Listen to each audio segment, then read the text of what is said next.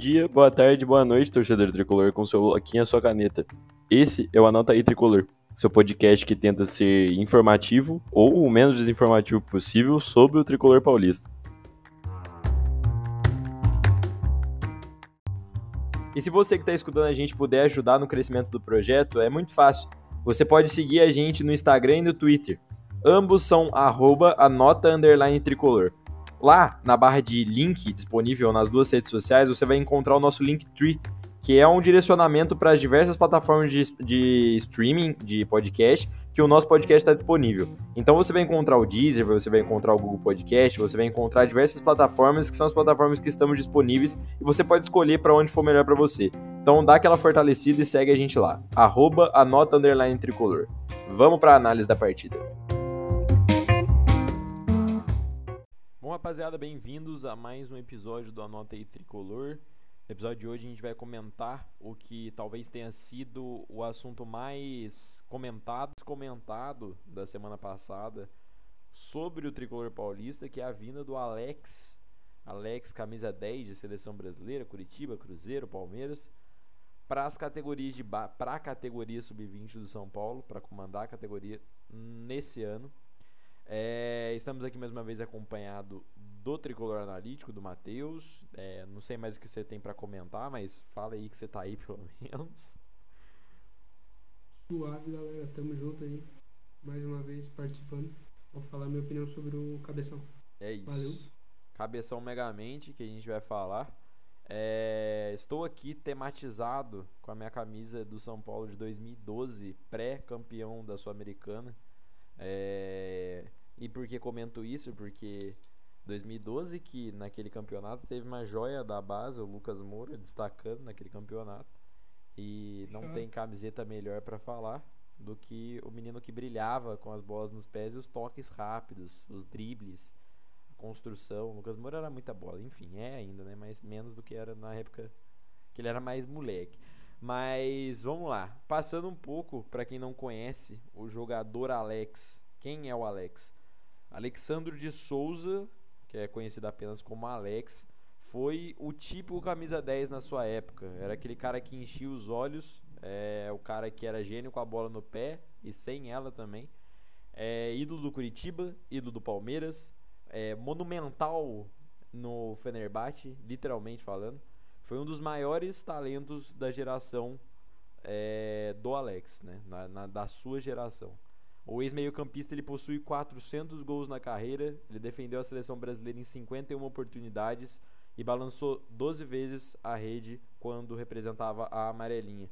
É, quando ele se aposentou dos gramados, ele se tornou comentarista dos canais ESPN, por onde ele ficou aproximadamente seis anos, até o final de 2020. Ele é conhecido no Coxa como Menino de Ouro, devido às suas grandes atuações. O Alex permaneceu no clube, onde ele foi revelado até 1997, onde ele foi transferido para o Palmeiras, onde ele participou de uma das eras mais gloriosas do time de verde, que é a era da Parmalat. É, teve ainda uma gloriosa passagem pelo Cruzeiro, sendo campeão brasileiro de 2003, e foi para a Turquia, que é, como eu disse, uma figura monumental, literalmente, porque ele tem uma estátua na Turquia, no Fenerbahçe, porque ele é praticamente uma entidade por lá, e é, é gloriosa sua passagem pelo time turco. Então, pra, só para deixar anotado, ele foi campeão da Libertadores da América com o Palmeiras em 99, campeão do Mercosul em 98, campeão da Copa do Brasil em 98 e do Torneio Rio de São Paulo em 2000 pelo Palmeiras. Pelo Cruzeiro, Campeonato Brasileiro de 2003, Copa do Brasil de 2003, Campeonato Mineiro de 3 e 4. Pelo Fenerbahçe, campeão turco da temporada de 2004, 5, 6, 7 e 10 e 11. Supercopa da Turquia de 2007 e 2009 e campeão da Turquia de 2000, na temporada de 2011-2012. Pelo Curitiba foi um campeonato paranaense de 2013. Pela seleção, pela seleção brasileira são duas Copas Américas de 99 e 2004. O torneio de Toulon pela seleção olímpica de 96 e o pré-olímpico sul-americano sub-23 no ano de 2000. Pouca coisa, né? Uma pequena ficha.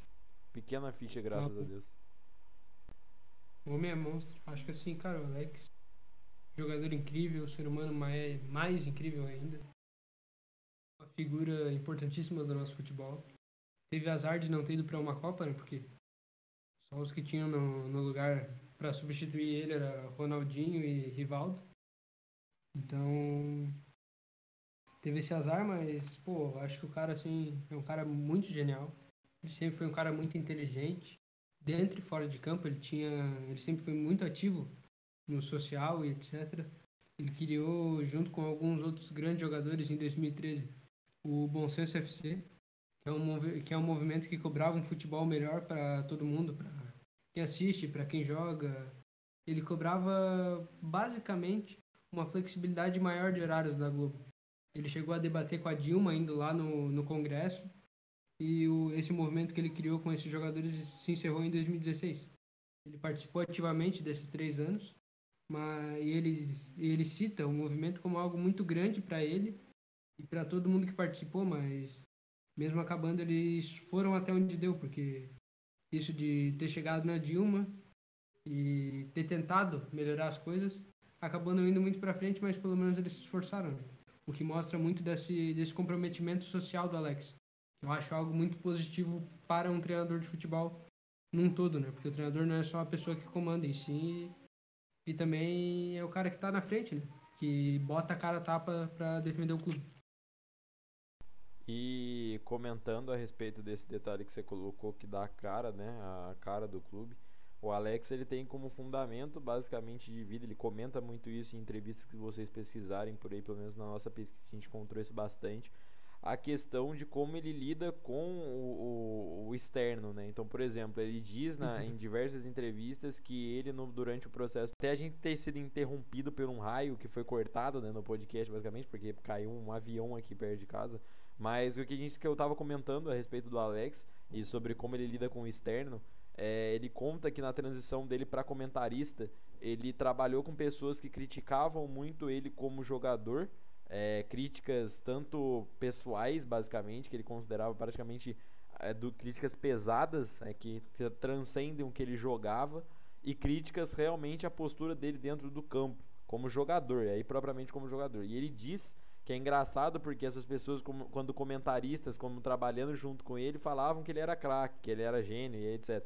Então ele tinha que na cabeça dele saber lidar tanto quando ele era jogador quanto como ele comentarista, sabendo que aquela pessoa que estava ali do lado dele era uma pessoa parceira de, de, de, negócio, mesmo ela tendo falado tudo que ela falou ao longo da carreira dele.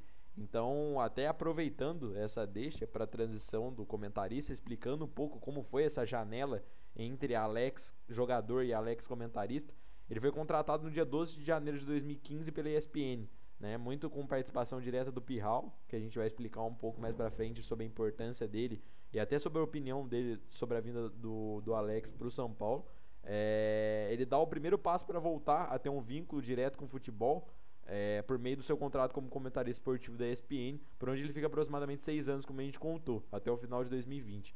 É, quando ele avisou que ele daria início à carreira dele como técnico de futebol.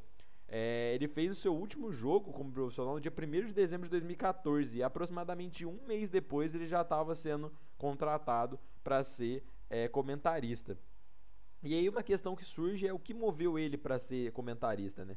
Justamente a paixão de alguém, a paixão dele, né, de ter contato direto com o mundo do futebol. Ele diz que ele está no mundo do futebol, que ele tá, que ele joga bola desde os 8 anos de idade, e esse fator de ficar sem ele não queria, então ele teve essa aproximação desse outro vínculo e com, com o clube, com o clube não, né, com o contato do futebol por meio dos comentários. É, quando ele deu uma entrevista para os canais da ESPN, ele conta que ele tentou ser fazer curso de gestão de, de clubes, mas ele decidiu que não é, ele caracterizou aquilo como não sendo o que ele gostaria de fazer realmente. E ele fala uma coisa bem legal que é assim: ele sempre teve a ideia de ser treinador. Isso tá com ele desde que ele terminou a carreira. O grande detalhe dessa, dessa questão para ser comentarista é que ele disse que ele precisava primeiro entender as pessoas que falavam dele como jogador para aí sim transicionar para ser a pessoa que treinava os jogadores. Então ele gostaria de ouvir esse outro, outro lado da moeda, é, é, entre aspas, para poder aí sim assumir os gramados. Uhum. Acho assim que o Alex é um cara muito inteligente, como eu já tinha falado antes. E isso mostra tudo durante o planejamento de carreira dele, as ideias que ele tem. E é um privilégio para a gente ter esse cara começando com a gente e, e validar o nosso clube como início do, da carreira dele. Acho isso gratificante demais para a gente. Eu concordo, eu acho que tem tudo. A gente vai contar sobre as nossas expectativas, mas ele era um cara que era muito elogiado, como a gente falou, no campo. É um cara que era muito elogiado nos comentários. Ele tinha um bom posicionamento, alto tom de conhecimento do jogo. E as falas dele, o modo como ele falava, dava para ver que ele era um comentarista diferenciado, assim como era um jogador diferenciado. Aproveitando essa questão do jogador diferenciado e do, do, do comentarista, né?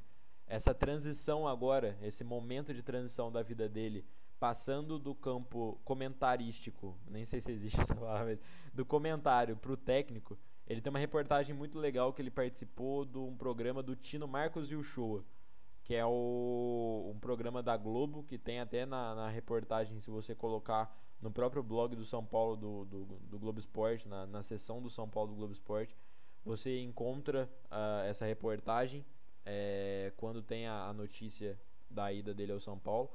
E eu transcrevi aqui algumas, alguns comentários dele importantes. São comentários que exemplificam bem o que pensa Alex a respeito de ser treinador de futebol. Então, abre aspas para ele.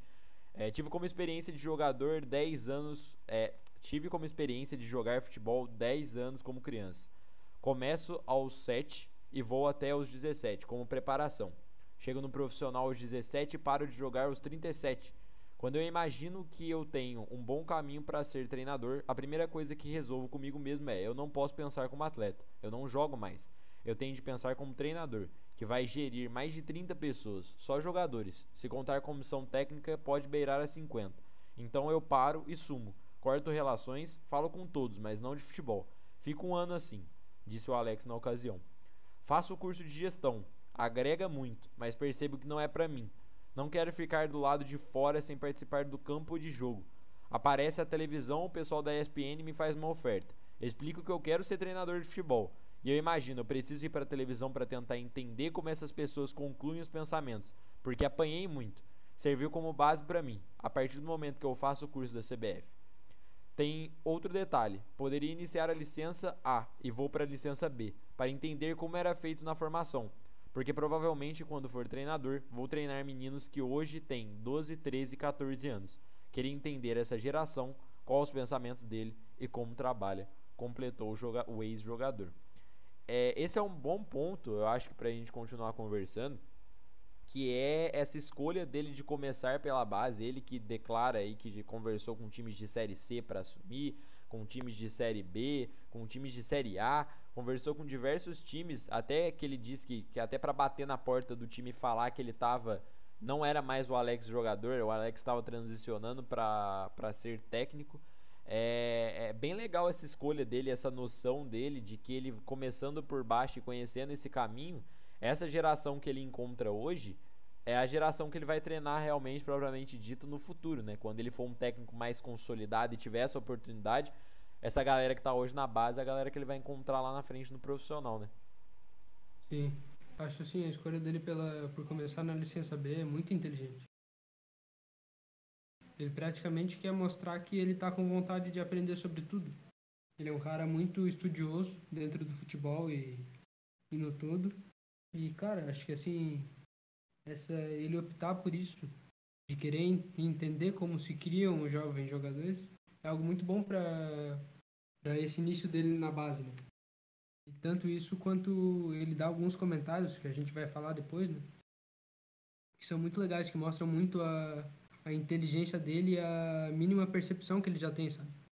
Então, acho que ele só ele é cada vez mais assertivo, assertivo nas escolhas que ele tem e tem um futuro muito muito brilhante nisso, na minha opinião. Fazendo apenas um comparativo entre duas situações, é, a gente tem a questão do Rogério Ceni. Eu acho que é um bom exemplo para falar é, talvez o Rogério Ceni, talvez não, né? Com certeza o Rogério Ceni ele não teve o caminho mais cauteloso entre aspas. Eu não sei ao certo, eu não pesquisei quanto tempo ele ficou parado para começar a, a, treinar algum time. É um ano, um ano. É um ano que ele teve ali para dedicar ao futebol. é, o Alex, em comparativo, ele tá aí há só seis anos como comentarista e agora fazendo as, as licenças. Mas durante esses seis anos ele tinha plena certeza de que sim, ele seria jogador de futebol. Tanto é como a gente comentou acima, ele fala. Quando a ESPN vem à minha casa, eu falo, eu quero ser jogador de futebol. Mas eu preciso entender esses caras antes de assumir a beirada do campo. Então, ele dá vários passos para trás, entre aspas, para poder dar esse baita passo para frente, porque essa é uma relação que é necessária e muita gente não entende. Eu considero o caminho do Rogério Ceni muito errado. Esse um ano fora não é suficiente para ele chegar e assumir o São Paulo. Ele talvez se tivesse assumido uma, uma, um outro clube menor ou uma, uma propriamente dito uma categoria de base, ter essa essa essa noção entre aspas, é, eu acho que faltou talvez um pouco de. Não sei se humildade é a palavra certa, mas eu acho que quando você acha que sabe muito para chegar a esse ponto de chegar e já assumir um time, é, se descobre que sabe pouco, que é o que aconteceu com uhum. ele na, na, quando ele assumiu São Paulo, que aconteceu tudo que aconteceu. Então eu acho que assim é, ele, ele tem a ciência do que ele quer, o, o pensamento dele está fixado. Agora já vou até, até abrir a, a pauta para melhor reportagem que a gente achou, para melhor entrevista sobre o Alex treinador que a gente achou. Dá todos os créditos do mundo para Futuri Podcast, que é da onde a gente tirou essas informações. O deve, uhum. inclusive, escutem o podcast do Alex é, treinador na, falando na Futuri. Isso foi pós Libertadores da América, o final da Libertadores da América. Foi agora, começo do ano, se eu não me engano. É, foi ainda estava rolando o brasileiro, o Inter ainda estava na disputa. Ele, ele comenta sobre Fernando Diniz, sobre Internacional, sobre Abel Braga, comenta sobre as opiniões dele e também, obviamente, fala massivamente do Alex treinador. Então, escutem e a gente vai passar aqui muitas informações que Cara, eles falaram lá dentro. Pode falar. Só elogio muito assim o trabalho da, da Futuri, porque eu já. Eu, o primeiro que eu vi foi o do Alex sobre eles mas eu vi alguns durante o dia, alguns outros podcasts dele e assim, o trabalho é fenomenal. São eles trazem muita muita informação e muitos convidados incríveis. Acho que vale muito a pena para quem gosta de futebol e para quem gosta de ouvir podcast, dar uma conferida no trabalho deles que é algo genial assim para mim. Vou deixar reverenciado isso no Twitter, a gente vai marcar a Futre e vamos vamos apoiar o trabalho, que é um trabalho já espetacular bem informado dos caras lá. Então, trazendo essas, justamente essas informações, é, nessa análise foram, foi um debate, foi uma entrevista assim, coisa de, de pergunta e resposta, é, a lógica, logística comum das coisas. E a gente trouxe um acoplado de perguntas e respostas do Alec transcritas para poder passar para vocês e a gente debater a respeito do perfil Alex treinador e posteriormente daremos nossa opinião baseada nisso, certo? Então a primeira pergunta foi é, sobre contexto é, e ideia de jogo. O Alex, ele é uma pessoa, o Alex treinador, ele é uma pessoa apegada à ideia dele de jogo, independente do contexto, ou o contexto move o Alex. Caminham juntas, entre aspas, né? Vamos colocar, abrir aspas pro, pro Alex. Caminham juntas. Mas o grande ponto aqui, quem contrata o treinador. Ou seja, ele quer dizer que tudo passa pela mão da gestão. A gestão ter a noção de quem está contratando é o mais importante né, do que qualquer coisa. Até porque o, o treinador ele tem um perfil uhum. e essa gestão precisa adequar o, o a, precisa adequar o treinador que eles querem à ideia que eles, que eles buscam. Quando sua mãe te pede para comprar batata, é para comprar a batata e não para comprar um tomate. Quando se contrata hoje em dia, muitas vezes não se olha para o perfil previamente. Desde que me lancei como treinador, me apresentei para alguns gestores para poder falar: olha, estou disponível tem que ir direto a ele. Por conta disso, acredito que o contexto e ideia caminham juntas. Ele deixa bem claro nessa parte, é, até uma crítica, que é plenamente plausível nos tempos atuais de gestão brasileira. Muito técnico contrata gente, muito clube contrata técnico, na verdade, que tem uma ideologia de jogo que não se assemelha com o que eles estão pensando. Passa pouco tempo, os caras são mandados embora. Mas a culpa não é 100% desse treinador que não deu certo. A ideologia dele de jogo era uma, sabia-se disso previamente, não deixaram o cara trabalhar e aconteceu o que aconteceu. Um exemplo que eu posso citar, uh, acho que, que é um exemplo, entre aspas, dá para encaixar, eu considero do Domi. do Flamengo. É um Uhum. cara que historicamente se sabia da logística de jogo dele, de que a defesa era menos é, focada do que o ataque. Era um time que os resultados eram de, às vezes, 5 a 3 4 a 3 Marcava, mas se tomava gol. E o que se encontrou foi isso. Cabível às medidas, às devidas proporções. Era um time que, que você jogava ali pra atacar e muitas vezes se esquecia da parte de trás, mas isso já era esperado quando se contrata o perfil de jogador que é ele. Isso é uma logística que você pesquisando se encontra. Um outro exemplo recente é o próprio São Paulo, que fez uma peneira para chegar ao Crespo, que segundo eles era o treinador que se adequava à ideia de jogo que eles estavam buscando no momento. Aí é ponto positivo. Até o momento é bem positivo. Um treinador que entende que a situação do clube não é para contratação, um treinador que chega é, com uma outra mentalidade, com uma mentalidade aguerrida, que é para recuperar aquele espírito são paulino. Então tem toda uma logística envolvida para aí sim chegar um nome. Então o Alex ele deixa bem claro que, pra- na opinião dele, ele tem as, as ideias de jogo dele sim, mas expectativa, expectativa não, né? Contexto e ideia caminham juntas e passa muito pela escolha do, do seu gestor a respeito do técnico. Cara, sim, acho sobre se alguém não entende muito do que é o contexto e ideia, a ideia é o que o cara pensa e o contexto é onde está aplicado. As situações, a posição da tabela, como está a situação, né, Covid, etc. E eu queria dar um, um ponto exclamativo aqui no Alex, que eu acho assim, acho algo muito muito importante e válido. É que tipo, pô, é que o Alex ele fala sobre sobre existir a variabilidade entre ideia e contexto e sobre elas andarem juntas. Um exemplo gigantesco do que é do que é a importância de saber que isso anda junto é o Fernando Diniz, que até ele não ele não tá a, dois, a um passo de, de ser chutado para fora, ele mantém a mesma ideia de jogo sempre.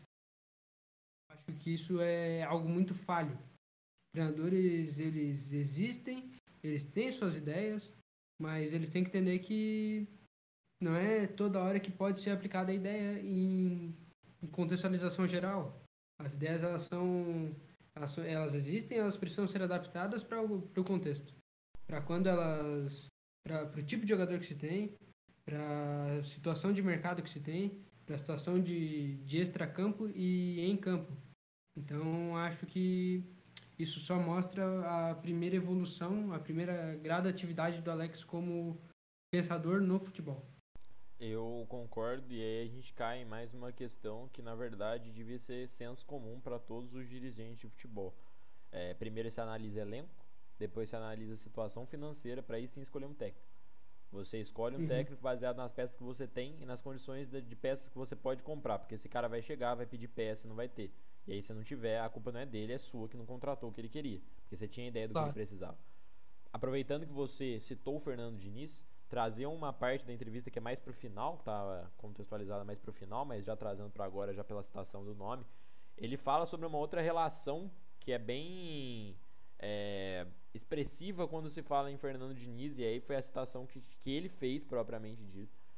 Duas citações, na verdade, uma que vem pela, por ele e a outra que vem pela, pelo, pelo repórter que pergunta para ele, pelo participante do podcast que pergunta para ele ele fala sobre o aspecto mental na comissão técnica e eles falam também que, que é uma coisa que era bem presente no Diniz, mas principalmente eles falam que quando, quando os clubes te procuram, chega ao ponto de falar de tática, de bola parada, de treinamento, de planejamento, ou apenas querem vincular a ideia de Alex treinando. Aí ele responde: chega. Por isso depende de quem você vai conversar. Tem clube que quer a figura o que tenho de ideias são imaginações, até porque ele nunca aplicou. Ou seja, quando o clube chega, tem clube que quer a figura Alex e tem o clube que quer as ideias, mas ainda está na imaginação.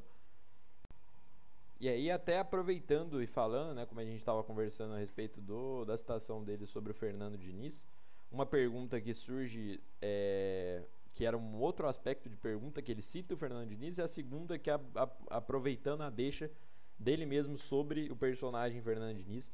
Eles perguntam sobre a questão do clube procurar e querer apenas vincular a ideia do Alex jogador à figura do clube, ou se tem clube que realmente chega a procurar a ideia de jogo dele para contratar ele por essa ideia é, e, e, não apenas a imagem dele, Alex, né? Chega, chega dos dois. Por isso depende de quem você vai conversar. Tem clube que quer a figura e tem clube que quer as minhas ideias. Porém, são apenas imaginações. Eu nem sei se vai dar certo. Eu entendo que ninguém queira apostar, já que o cara tem esse compromisso com a diretoria e a torcida. Por isso acabam preferindo ir em alguém que já conheçam. E eu, de alguma forma, tenho que entrar nesse universo, para aí sim entender. Mas em resumo, tem de tudo. E aí ele fala, ele vai contextualizando é, a questão da noção do, do, futebol brasileiro de deixar o cara vir e mandar embora por resultado, que é uma questão mais resultadista que a gente conhece da persona do futebol brasileiro no geral. E ele cita o Fernando Diniz como sendo. Eu vou, eu vou reproduzir o que ele falou para vocês entenderem melhor. Abre aspas. Talvez, para o Fernando, como profissional e pessoa, tenha sido uma ótima experiência. Na quarta, vai cair. No domingo, é o melhor treinador do Brasil. Ele aprendeu a lidar com o problema e com a glória. O São Paulo segurou ele até o momento que julgou que dava. Geralmente isso não acontece. Basta surgir um burburinho na imprensa que o cara nem sequer volta para treinar. Isso eu concordo. É, o Diniz, talvez para ele, Diniz profissional e pessoa, como ele disse, foi a melhor experiência da carreira dele porque ele passou por altos e baixos muito nítidos em vários momentos. Ele ficou mais de um ano no São Paulo. Vários, um ano e poucos meses até, tipo, ficou bastante tempo. Teve lampejos positivos e negativos e soube lidar com isso de diversas formas até o momento que chegou na limitação máxima dele. Aí passando para a questão que ele fala, do, do o, o repórter pergunta para ele sobre o Fernando Diniz, é, ele pergunta sobre a questão do, do vestiário, né? Sobre a noção de, de do compromisso com, com o vestiário. E fala sobre a questão do Fernando Diniz ser aquele cara emotivo, ser aquele cara que às vezes tem um, um elenco bom, um elenco que todo mundo é campeão, todo mundo quer ganhar. Mas qual que é a figura do treinador para esse elenco? O elenco que já tem todo mundo que ganha tudo está acostumado a ganhar tudo. E se ele tem que ser um cara mais emotivo ali nas palavras ou se ele tem que ter um cara que também leve em consideração a prática. Então abre aspas para ele. Uhum.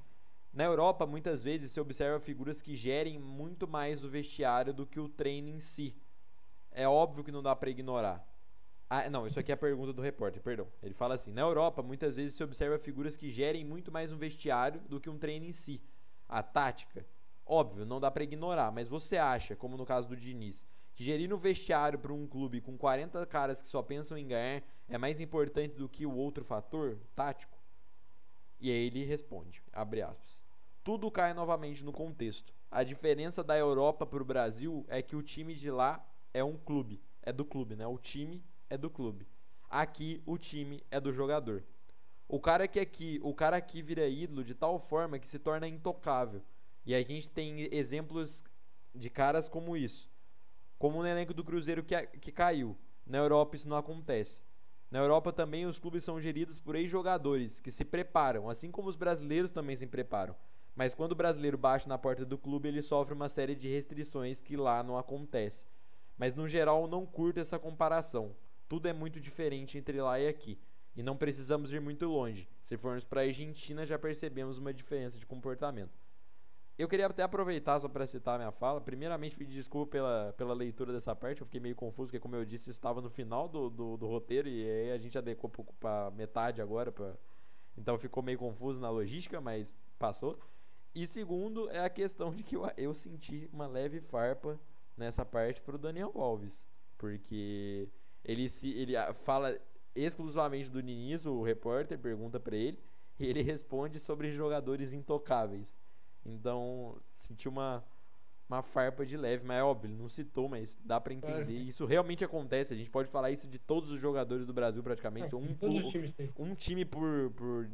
Um jogador por time da Série A tem isso, pelo menos. Já Gabigol no Flamengo. O você... botou, botou o Gabigol no banco. É, o Gabigol no banco, ele chora, ele reclama, ele fala. Então, a, a, qual é a sua opinião a respeito é, dessas. É cultural, cara, assim, eu penso que é algo cultural, né? O Alex mesmo na entrevista cita que isso vai muito da cultura. A gente tem muita gente que, que fica falando muito sobre a, sobre o europeu, nossa, que o europeu é enorme, o europeu é incrível. Mas, cara, pra gente chegar no europeu, a gente teria que ser os europeus. A gente não vive a mesma cultura, a gente não vive a mesma cabeça. O futebol para eles é uma coisa, o futebol para nós é outra.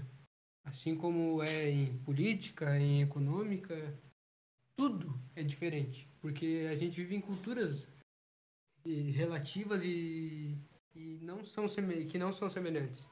Ele mesmo cita que for olhar aqui pelos países da América do Sul já é um tratamento diferente, etc. E a gente precisa evoluir como como dirigentes, como torcida mesmo. Nós precisamos evoluir a nossa mente para abrir mais espaço, dar mais tempo, dar mais chance, não ficar batendo em todo mundo toda hora qualquer mínimo erro, como principalmente a nossa torcida faz, não só com treinadores, mas com moleques da base, jogadores que acabam de ser contratados, etc. Então, acho que mostra mais um pouco da visão do, do Alex sobre, sobre tudo e um negócio que eu vi ele falar muito na, nessa entrevista é que ele entende muito do lado humano do atleta. Ele entende que o atleta não é só o, a maquinazinha que vai entrar lá em campo e vai fazer tantos gols, vai fazer tantas assistências. É ele entende e, e ele gosta de gerir o ser humano. Porque muitas vezes, assim como o Fernando Diniz muitos treinadores jovens, Thiago Nunes, caras inovadores com mentes excepcionais, eles não, eles não entendem da cabeça do jogador. Eles não entendem o que é. Eles não conseguem auxiliar essa, essa transmissão, essa troca treinador, jogador e pessoal do jogador. Então, acho que o Alex já ter essa bagagem nas costas dele de, de ser um grande ídolo em vários lugares, de trabalhar com, com grandes egos, com grandes nomes, acho que é muito válido para ele isso. E ele cita muito sobre, sobre trabalhar isso com os meninos na base. Ele fala que ele quer estimular na cabeça das, dos moleques essa coragem de jogar. Porque muito, muito jogador ele vem pronto só na parte tática. Ele não vem sempre muito tático, muito muito regrado. Tem que fazer isso, tem que fazer isso, tem que fazer aquilo. Daí quando ele vem profissional, ele já ele vem sem fundamento, vem sem essa vem sem esse drible, sem arriscar algo. E, e ele cita até uma frase que ele fala pro filho dele que o treinador ele vai te dar tantas opções para tu fazer tal coisa. Mas daí vai da tua cabeça se tu quer obedecer essas, essas duas, três opções que ele te coloca, ou se tu vai fingir que vai fazer isso, vai botar para dentro e vai pro gol. Daí vai da tua coragem. Vai do teu. Vai da tua responsabilidade de fazer isso. Ele cita que isso é algo que ele quer fazer nos meninos porque ele pensa que isso agrega tanto no agora como no futuro para os moleques. E só para descrever isso que você falou, eu vou. Ele, o Matheus já fez os comentários eu vou transcrever só qual foi a resposta realmente, qual foi a pergunta para esses comentários que ele disse sobre toda essa questão motivacional que ele preza como treinador e a questão principalmente dos moleques da base, o que ele, o que ele pensa a respeito. É, é só dar uma ênfase, é, foquem nisso. O Alex ele é um cara que preza pelo lado emocional acima de qualquer coisa. E aqui vocês vão ver a resposta. Primeiramente, a pergunta do repórter: o que o Alex bebeu da fonte de cada lugar. Lucha no Cruzeiro, Felipão e, e Turquia. E como passar isso para o jogador, em detrimento do calendário mais curto, como o Alex multicultural se molda ao nosso futebol. Abre aspas para ele. Eu gosto do simples, mesmo sabendo que o jogo é muito complexo. Eu prezo pelo lado humano. Eu já vi o jogo da final da Libertadores entre Santos e Palmeiras umas quatro vezes. Por que o Marinho e o Soteudo não conseguiram jogar?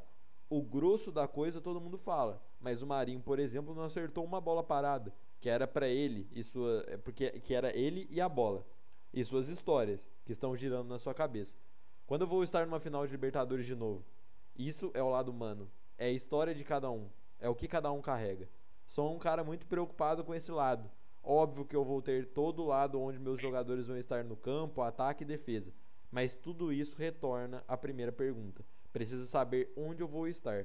O futebol não é igual em todos os lugares. Comigo é lado humano e muito treino. Acredito muito no treino.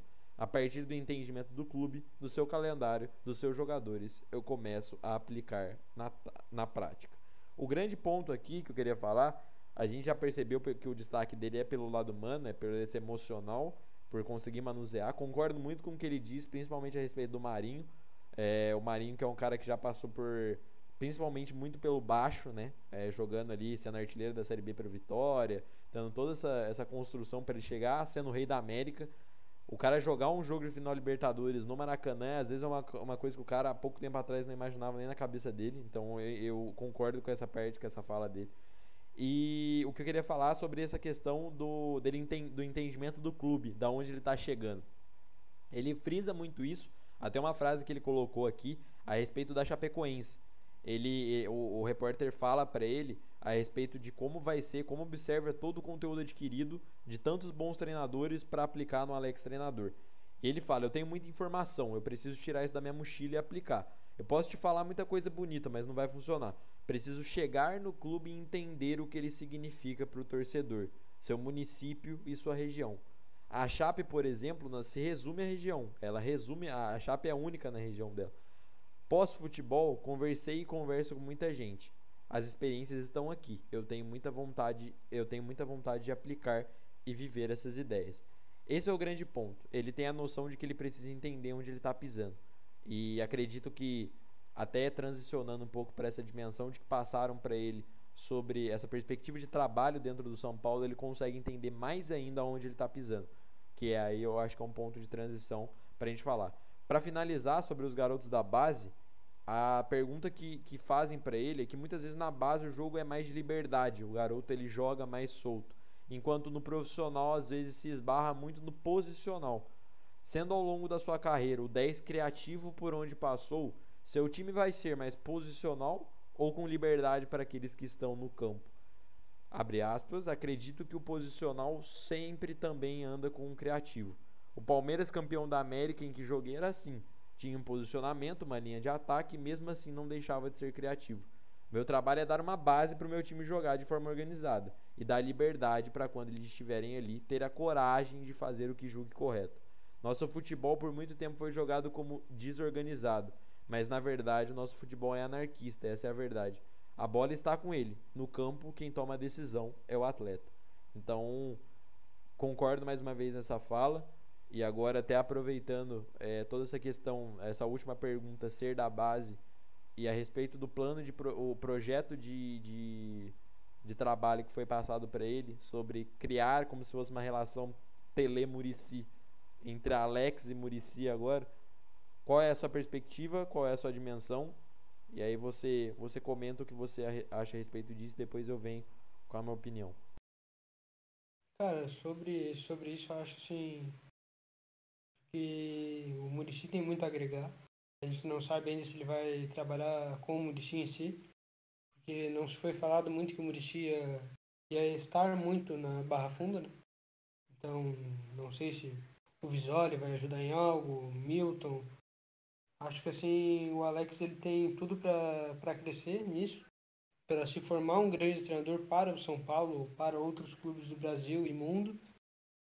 Acho que a figura Alex já carrega muito algo muito grande, então se gera uma expectativa, se gera um burburinho, uma, um fervor em nome, no nome do Alex.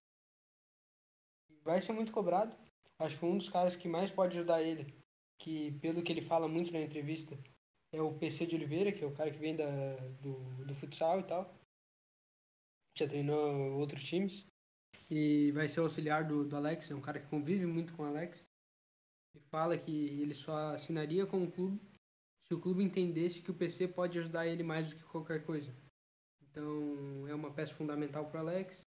Se mostra que ele já é fiel aos grandes escudeiros dele, né? Um cara fiel às pessoas que trabalham com ele. Então eu vejo o Alex como um treinador. Vai ser algo muito bom no, no gestor e também vai ser um cara muito bom na, nas ideias ele se diz, ele diz pensar muito, ele diz ter muita ideia e que ele nunca vai perder para ninguém na, no pensamento. Ele precisa ver na prática como que isso vai funcionar. Você citou ali que ele fala sobre a sobre o posicional e a variabilidade, né? Entre posicional e, e liberdade ofensiva. Pelo que eu entendo e pelo que eu imagino do que seja a cabeça do Alex, Alex é um cara que vai trazer muito do do futebol europeu, dos conceitos, conceitos de posição, das formas de chegar ao terceiro terço, ao terceiro, ao terço final do campo. Cita na entrevista que ele quer dar ao atleta dele essa liberdade final na última parte do ataque. Ele vai transformar, ele vai ter a construção defensiva, ele vai explicar para os atletas como que funciona isso lá de trás e ele só quer que eles obedeçam até o fim. Chegando no final, eles podem ter a coragem, pode ter a, a coragem para atacar as linhas e transformar o ataque em algo criativo, com mais, mais libertório para todo o time. Acho que isso é algo muito bom, o que agrega muito no time, agrega muito aos jogadores, agrega muito aos meninos que vão subir e ter essa, essa mínima ideia do que é o tático e o posicional do futebol profissional já é algo essencial para qualquer treinador e qualquer atleta de base. Eu acho que é a criação de conceitos, né? A base é muito importante por causa disso. Você, for, você literalmente forma um atleta ali dentro. Então, eu acredito que ele seja um cara que hoje ele tem três pessoas para auxiliar ele. É, a gente já vai até introduzir uma outra parte aqui agora que vai explicar um pouco mais a questão da relação entre Murici e o Alex. É, ele tem três pessoas para ajudar ele, que é o Milton, o Visoli e o é, Murici. Eu, particularmente, acredito que o Milton seja a pessoa mais ligada ao Alex no primeiro momento, porque, hum. segundo os contratantes do Milton, né, as pessoas que foram responsáveis pela sua vinda, é, tá relacionado ao trabalho de base dele. É ele saber ter bons olhos para bons jogadores de base. Então, acredito que nesse primeiro momento ele vai ter esse maior contato com ele, que nada nada é uma pessoa que pode ensinar bem ele o que é São Paulo.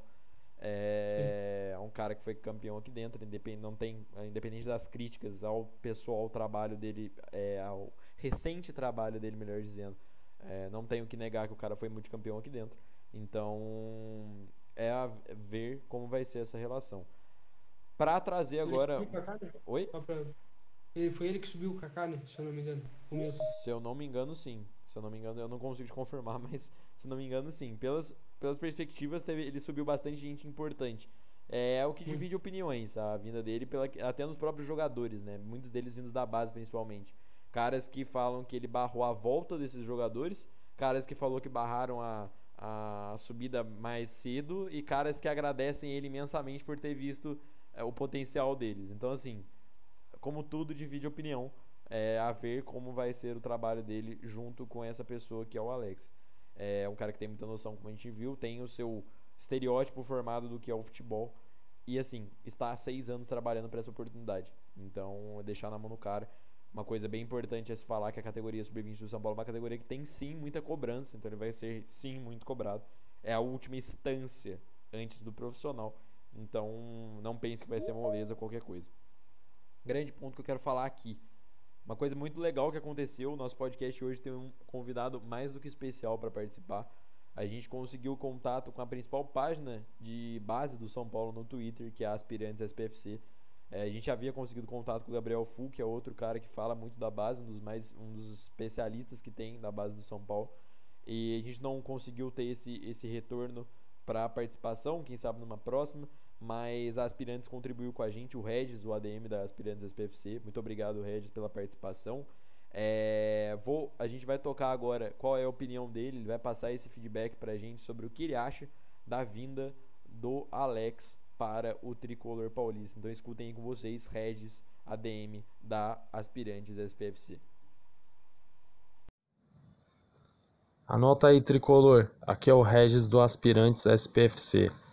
A chegada do Alex no comando da equipe sub-20 surpreendeu por ser um grande ex-jogador que vem se preparando para virar tre treinador. Ele já fez curso de gestão na Universidade do Futebol e tirou as licenças A e B da CBF. Porém, o que preocupa é que ele não tem nenhuma experiência na função. E a categoria sub-20 tem uma importância grande por ser a última fase na transição para o profissional sem contar a exigência por resultados e a pressão de dirigentes e torcedores. Em época de pandemia, complica mais pela falta de tempo para treinos e, e o calendário que virou uma bagunça, inclusive na, na base também. O que pode ajudar ele é o auxílio do PC de Oliveira, treinador famoso no futsal, que há alguns anos começou a trabalhar no futebol de campo, passando pela Ferroviária e, e pela Aimoré. A ideia do Murici de preparar um treinador, formar na verdade um treinador nas categorias de base do São Paulo é bem interessante, é válida mesmo e acho que pode dar, pode dar certo desde que tenha um apoio dentro do clube. É, o ideal seria esse treinador passar por várias categorias. O Alex começando no sub-20 talvez não seja o ideal. Ele precisa de, dessa experiência do contato com jogadores ma mais jovens, né? Porque apesar dele ser um ex-jogador, ele não tem essa a, a, a, não tem ainda esse conhecimento de como tratar os jogadores, como instruir melhor eles. Então pode ser algo que pegue, pegue um pouco. É, sobre o Murici, seria interessante, como o Muricy, próprio Murici falou, ele aprendeu com o Tele. Teve um, bom período sendo auxiliar do Tele, é, trabalhou como treinador do Expressinho. Então é totalmente diferente do que eles pretendem agora com o Alex. O Alex começa no sub-20 e o Murici vai estar indo poucas vezes em Cotia.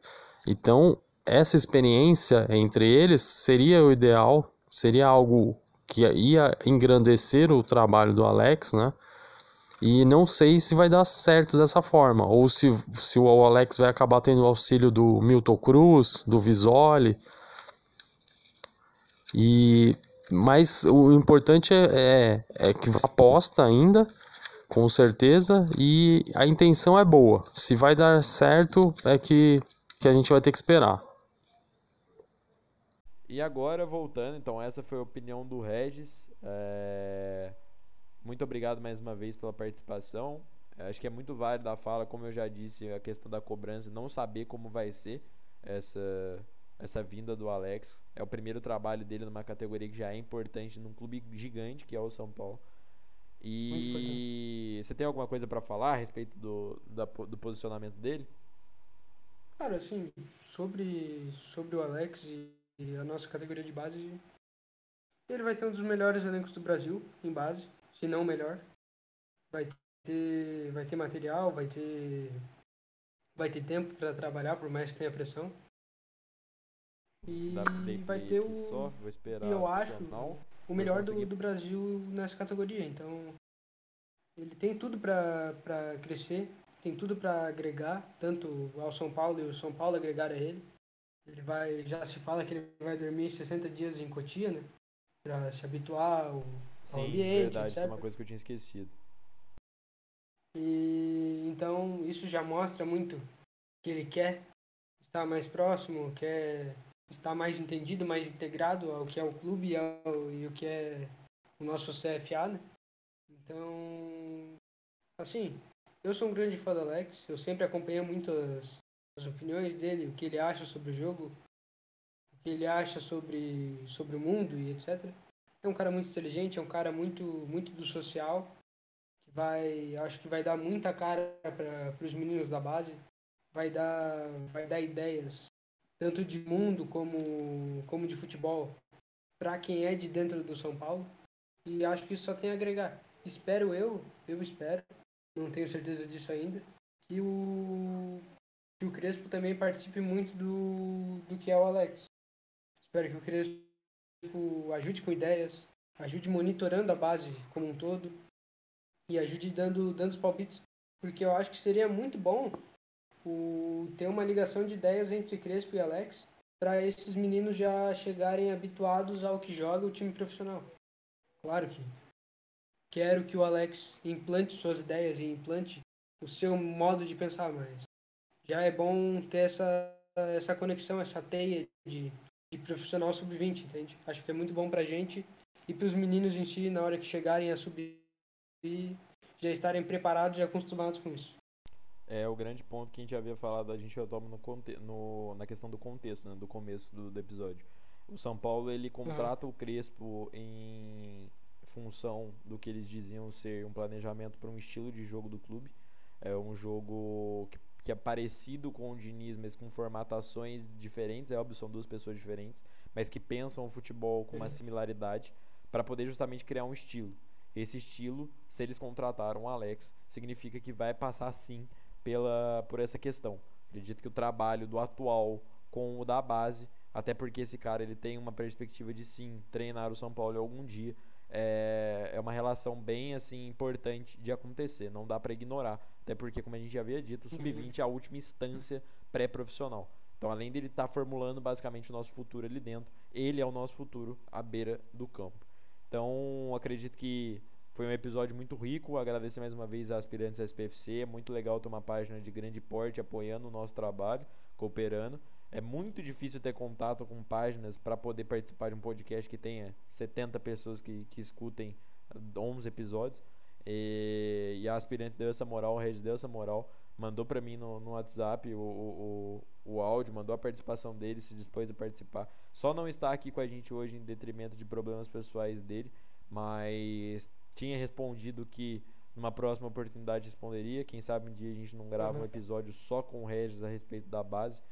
É, vamos continuar tentando manter contato com outras pessoas de outras páginas, é, blogs, pessoas direcionadas, para a gente poder conseguir ter mais opinião, uma opinião mais é, experiente, talvez, aqui dentro. É sempre importante. Uhum. Lembrando que somos dois moleques falando sobre São Paulo. Então, ter uma pessoa que já está aí, a, a Aspirantes SPFC é a maior página, como eu disse, de futebol de base do São Paulo. Todas as informações que são muito difíceis de achar estão lá, então sigam. Estão é, dando uma moral muito, muito grande pra gente. E para passar logo pro final, é um episódio aí que já falamos bastante coisa.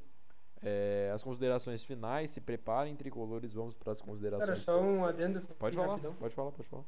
Cara, queria oferecer qualquer mensagem de, sei lá, força, qualquer coisa que dê para se apoiar ao Luiz Fabiano, né, que está internado hoje com Covid-19. Verdade, verdade, bem lembrado.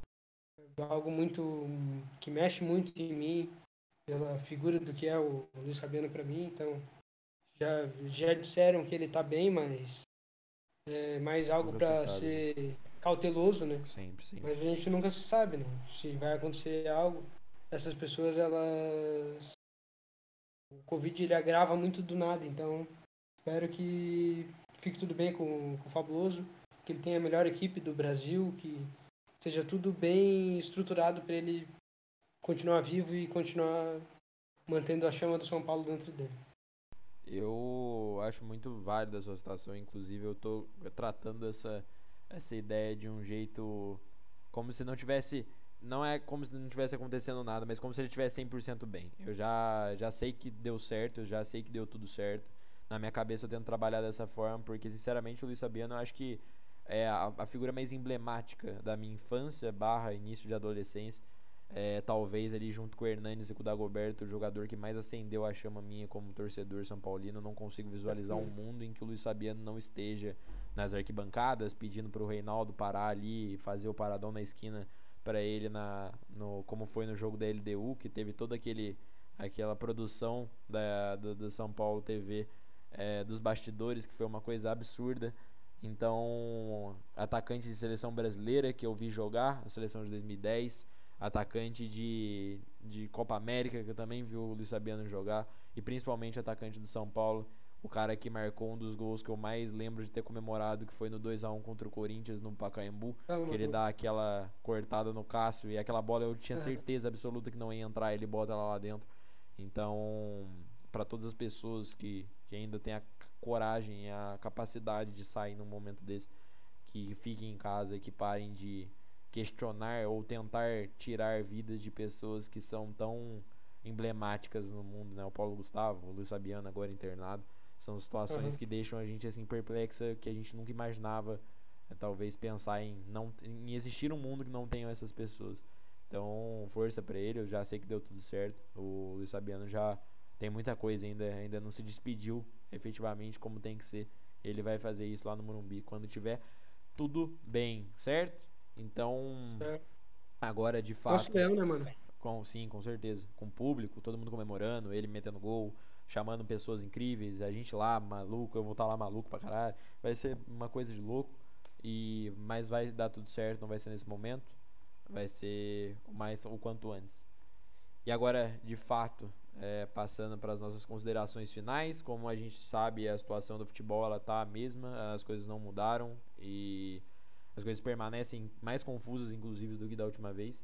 É, rola jogo no, no, interior do Rio, não rola, é, não sabe o que acontece, vai um diz que me disse e, e não vai acontecer nada. A gente mantém a programação de segunda e quarta, a gente finaliza mais uma semana que tenha episódio na segunda e na quarta-feira.